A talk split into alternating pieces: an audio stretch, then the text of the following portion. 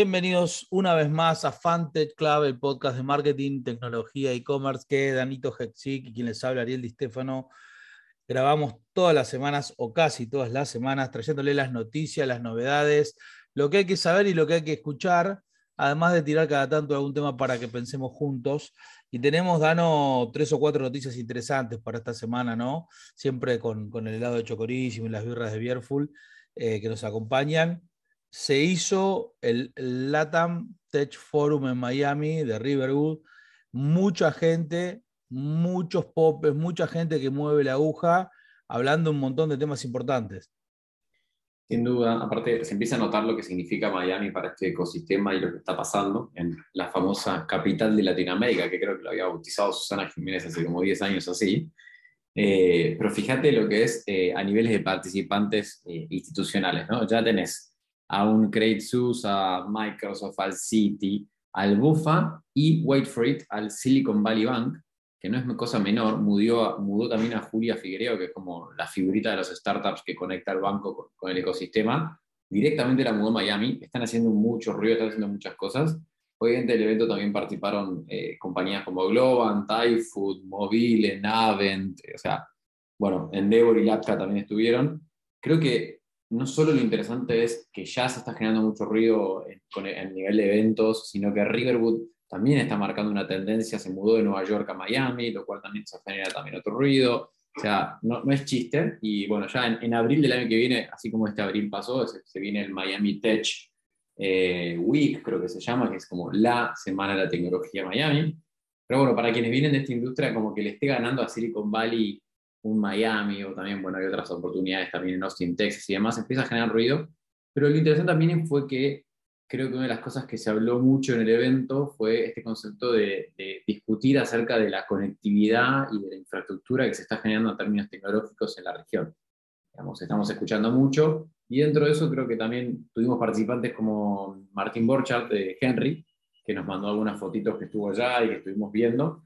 Y uno de los temas particularmente me echando con Martín es este concepto de la escasez de, capital humano, ¿no? digamos, de, personas que se están dedicando al desarrollo de tecnología en la región y cómo también eso está afectando en términos de contrataciones de compañías nacionales o regionales para versus eh, otras que están en otras monedas. ¿no?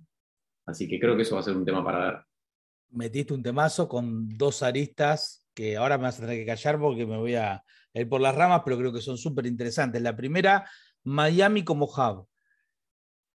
Yo hago, quiero retruco, ¿no? Le llevo algo a Argentina acá, como ahorita, quiero retruco. Creo que Miami no va solo a ser el hub de Latinoamérica. Miami está peleando por ser un hub dentro de US.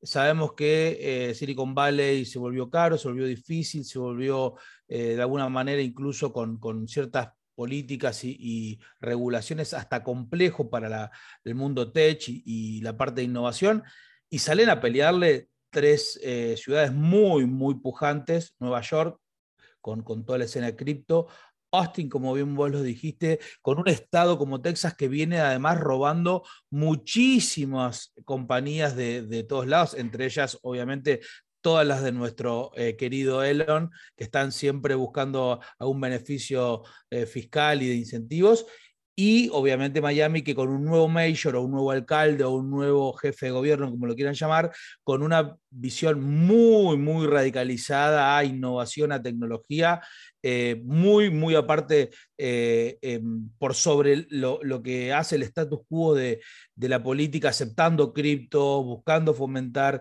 esa cuestión border de la política metida en, la tecnología y en la innovación, en la puesta de innovación. Así que creo que se viene desde ese punto de vista un Miami peleando por mucho más que simplemente ser el, hub de Latinoamérica. No me, no me dejes afuera a Boulder, Colorado, porque es como que me, digamos, también tiene un ecosistema natural muy lindo para montar compañías, pero sí, definitivamente yo creo que Miami viene porteando, Austin, Texas tiene arrastre por las, grandes compañías que estaron ahí, y después han habido también movidas eh, en Nevada, en Las Vegas, que históricamente Sapos había sido como el que primero metió la piedra ahí con su depósito y con oficinas, pero han habido también algunos espacios. Hace poquito también escuchamos en, en uno de los podcasts que Acquire que uno de los founders de Dig, de Dig está hablando de montar básicamente una ciudad autosustentable como una nación aparte. pero bueno, ya es un montón. Me cantaste Quiero Vale 4 y, y, creo que ahí es donde nos tenemos que parar todos a pensar un poco más allá de los nombres. Y es, porque está relacionado con el segundo tema que tocaste, que también voy a, voy a, a dar mi opinión, y es, ya no está este concepto de país, de región, incluso hasta de ciudad. Digo, nos demostró, y ya lo cambió la pandemia, de que el talento es global, de que claramente ya no es ni tu recurso natural ni tu capacidad de fierros instalados, sino la capacidad de traer talento la que te va a hacer como una región pujante, como una región de innovación. Cuando las regiones, porque ni siquiera tiene que ver con una ciudad, con un estado, puede ser un, foco, como decís vos, virtual, ¿no? Es decir, y no, no quiero meterme en el metaverso porque, bueno, ahí ya no fuimos realmente muy lejos en, la, en el análisis, pero quedémonos con esta idea.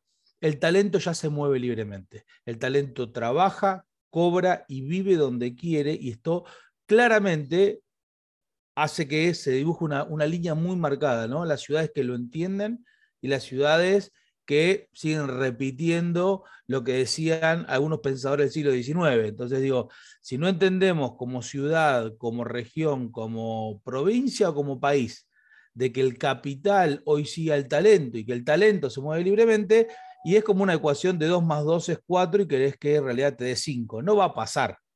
Ahora, pegado a eso, tiene el segundo tema que vos sacaste, que para mí es interesantísimo, este tema de lo que mencionaba el fundador de Henry y como el gran tema en el, en el, Latam Tech Forum, que es el tema del talento y la falta de talento, justamente hay una, una muestra empírica de lo que sucede cuando vos como país, como región, como políticas, le pones un corset ¿no? a este tema de el talento y, vas en contra de la digitalización.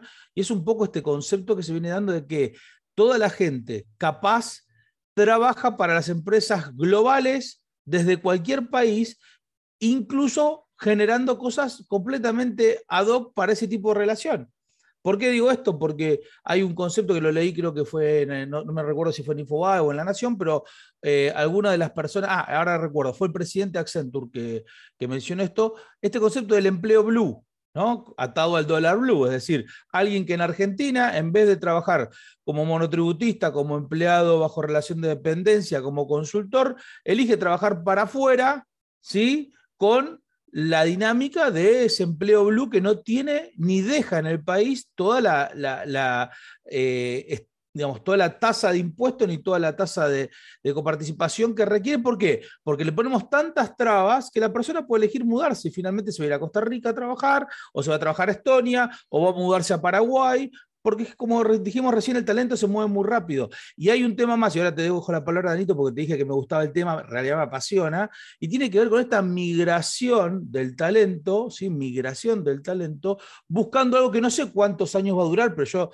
calculo que no menos de 5 o 6 años esto va a seguir existiendo y muy fuerte, que es el arbitraje. Si yo puedo trabajar para una compañía norteamericana porque tengo el talento por trabajar en una empresa y en un, eh, digamos, empleo con características digitales, arbitro eso y me voy a vivir un país que tenga un bajísimo costo de, vida, que puede ser Costa Rica, Paraguay, Bangkok. Entonces te arbitro y en realidad lo que Nueva York me pagan, porque Nueva York es una ciudad cara para vivir, cara para alquilar, cara por los servicios, cara por los impuestos, en realidad del otro lado tengo una ciudad súper barata eh, de, la Europa del Este o de, o de Centroamérica. Así que creo que se viene cambios radicales que los países, y digo, los países en general hablando de sus gobiernos, pero mucho menos los políticos, ni entienden ni buscan otra cosa que no sea taparlo como con la mano, como hacemos con el sol, ¿no? Entonces vamos a generar trabas burocráticas todas las que podamos para que esto no pase, cuando en realidad todos los que trabajamos en tecnología sabemos que la realidad uno no la puede tapar, uno tiene que trabajar con la realidad y cuando sucede, sucede y hay que trabajar con ello. Y ahora, fíjate lo hermoso de este concepto del empleo blue, que obviamente les afecta a un montón de startups y compañías. Eh, o sea, si bien potencia, digamos, este crecimiento de, esa economía del famosa del conocimiento, fíjate cómo, qué distinto que es, digamos, las posibilidades y oportunidades que se generan por esta diferencia cambiaria en Latinoamérica. O sea, ojo Henry, ojo Cover House, ojo Digital House, o sea, las grandes oportunidades que tienen para adelante.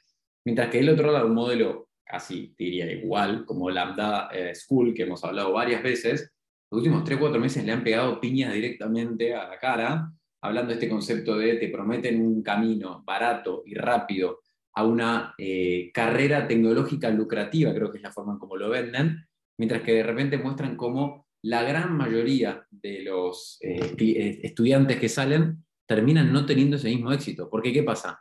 Fíjate que ellos están pensando de Estados Unidos para Estados Unidos, obviamente tenés un porcentaje, si querés, de extranjeros que se meten en estos programas, pero muy distinto es que ellos cobran en dólares viviendo en dólares. Y como vos bien decías, si querés en Nueva York o en lugares, digamos, de un costo de vida altísimo.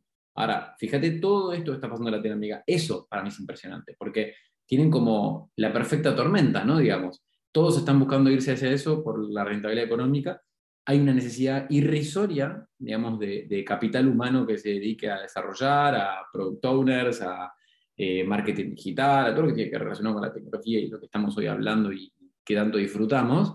Y en paralelo, cada vez hay más fondos, porque cuando los que invirtieron en Lambada hace menos de un año, 70 millones de dólares en valuation, creo que 300, 400 palos, hoy están viendo con muchos mejores ojos oportunidades que hay en Latinoamérica que quizás no estaban tan alineadas como se están dando en los últimos llamémosle dos años para ser poco generosos. ¿no? Sí, sí, y además algo que termina de suceder es, no va a pasar mucho tiempo hasta que una región realmente entienda, digo, región, y hasta me arriesgo a decir algún país pequeño, digo, Estonia tiene la punta y la delantera, tiene la, ciudadanía digital, tiene un montón de, digamos, de gestión, abrir una empresa en 24 horas, tiene un montón de avance, digo, pero para no irnos muy acá, muy lejos en, lo geográfico, digo, va a pasar muy poco hasta que un país latinoamericano entienda esto, o, centroamericano entienda esto, y Costa Rica y Paraguay y demás ya están haciendo los primeros intentos, de que digan, ¿sabes que Voy a traer este talento porque tengo justamente un costo de vida, una calidad de vida y tengo un lugar para hacerlo. Y eso va a despegar esa economía sin ningún tipo de dudas. Eh, y, generalmente lo que termina pasando es que en el medio de todo ese proceso se reconfigura la sociedad del país que recibe al emprendedor. Porque finalmente, si lo escuchaba Manu Ginobili eh, hablar, eh, que es miembro de nuestro querido eh, Newtopia eh, que, donde está nuestro amigo personal Patito Yutar, lo escuchaba hablando a Manu Ginobili diciendo algo que es real. Digo, es difícil encontrar un país fuera de Estados Unidos donde haya la cantidad de unicornios por habitante que tiene Argentina. Es difícil. Digo, Brasil tiene muchos unicornios, pero digo, medido por tasa de habitantes, no sé si hay uno que lo tenga más. Ahora, ¿eso qué implica? Implica que hay una cuestión cultural y pujante que el, que el emprendedor que genera ese unicornio, si se va y se muda, se la lleva con él. Sí, y sumo ahí, eh, primero congrats para el increíble demo day que hicieron para los LPs, la gente de Newtopia esta semana. Eh, increíble la calidad de los startups y volvemos sobre, si ese concepto, los futuros unicornios, por decirlo de forma, todas las compañías que picharon, todas pensando, digamos, en nivel regional o a nivel eh, global. Impresionante. No hay ninguna que dijo, vamos a usar de tubo, ensayo, no, no. Compañías de, basados argentinos que de repente directamente lanzan a Estados Unidos. Ni siquiera empiezan probándolo acá. Impresionante. O en ese sentido es, es muy lindo ver cómo pequeños, digamos, startups o compañías que recién están empezando directamente van a una pileta tan grande como es, o una región o como es un país como Estados Unidos. Creo que de eso vamos a seguir viendo y vamos a tener mucho por delante. Así que todas buenas noticias. Hay mucho laburo por delante. Sí, se vienen muchas oportunidades, se viene mucha gente apostando a este arbitraje de talento, llevarlo y aprovecharlo apuntando a mercados globales del día uno. Se viene un mundo desconocido para la mayoría del mundo, pero muy conocido para nosotros, es decir, un mundo con inflación, que es una ventaja que muy pocos ven. Digo, quienes saben de, lo que estamos hablando, ustedes saben que desde Argentina la inflación en los últimos 20 años es una variable, sacando a Zimbabue y Venezuela, que son los dos países que tienen mayor inflación que nosotros, digo, como una cuestión crónica, ¿no? Eh, y empiezo a leer muy fuerte en muchos medios en Estados Unidos que el tema de inflación es una preocupación real, por varios motivos. Primero porque es como que nadie entiende qué es. A ver, todo el mundo entiende lo que es inflación desde el punto de vista práctico porque los precios aumentan. Pero económicamente, ¿qué significa que haya inflación? ¿Es bueno? ¿Es malo? ¿Es más o menos bueno? ¿Más o menos malo? ¿Hasta cuándo es bueno y cuándo pasa a ser malo? ¿Sí? Entonces, empieza el, y después, ¿cómo se adapta la economía, que durante 20 años no tiene inflación, la última eh, digamos, el último piquito de inflación que fue seguido por una bruta deflación fue el 2008 para Estados Unidos, pero antes del 2008, digo, cuando fue la crisis subprime y obviamente ese reacomodamiento rápido entre que subió y bajó muy, muy bruscamente, así que tomámoslo como un efecto casi neutro, te tenés que ir a 1980 y más atrás en 1972 a una economía con inflación en Estados Unidos, lo cual el estadounidense promedio no entiende el concepto de inflación. Cuando digo no entiende, eh, digo, no lo, no lo virtualiza en su vida y no entiende lo que significa para su salario, para su inversión, para su eh, gasto y para su compra. Entonces, nosotros que somos expertos de todos los colores, de expertos en entenderla, en rodearla, en acorralarla, en tratar de ganarle, tenemos una gimnasia única para exportar ese, ese conocimiento, pero sobre todo para poder gestionar en ese tipo de entornos que es lo que básicamente es difícil, porque cuando uno, un manager dice, ok, ¿cuál va a ser mi, mi, budget o mi proyecto, mi PNL para este año? Uno lo hace sin pensar en inflación. Y acá en Argentina tenés Evita y Evita ajustado, digo, y arrancar desde ese punto número uno, ¿no? Así que tenemos una oportunidad enorme. Parece que en dólar tría debe trabajar algún argentino, porque pasó de ser el famoso store de un dólar, todo por un dólar, allá que cueste 1.25. Es impresionante. es impresionante. Nos pasó a quienes son, a que tienen muchos años, eh, como, me, como me toca a mí, eh, tener varios años abajo de la suela. Nos pasó a nosotros con los viejos todos por un peso, arrancados en la época de la paridad cambiaria vía ley de convertibilidad, un peso, un dólar, donde realmente era todo por un peso, porque era todo por un dólar, y de repente fue todo por dos pesos o dos dólares, y después terminó siendo todo por el precio que tiene que tener porque cambiaban a cada rato. Así que eh, no solo Dollar Tree va a tener que hacer algunos ajustes, sino toda la economía norteamericana y por ende todo el management, así que hay oportunidades ahí para nosotros también. Linda semana para, para seguir de cerca los mercados. Se acaba de caer Bitcoin a 54,400, de 7% después de este Thanksgiving Day, en este Black Friday, porque justamente toda tu inflación son datos que asustan a muchos que no saben qué va a pasar. Y es un lindo momento, como yo siempre digo, ¿no? Cuando todo el mercado se asusta, quienes mantienen la calma y entienden un poco cuál es el juego de mediano y largo plazo, eh, es un lindo momento para agarrar la caña y pescar lindas oportunidades. Así que a todos aquellos que nos están escuchando, les mandamos un saludo enorme. Saben que nos pueden encontrar en arroba Fantech Club en las redes sociales o la arroba fantechclub.com en el mail y nos estaremos viendo la semana que viene, Danito, con más novedades y quizás algún invitado.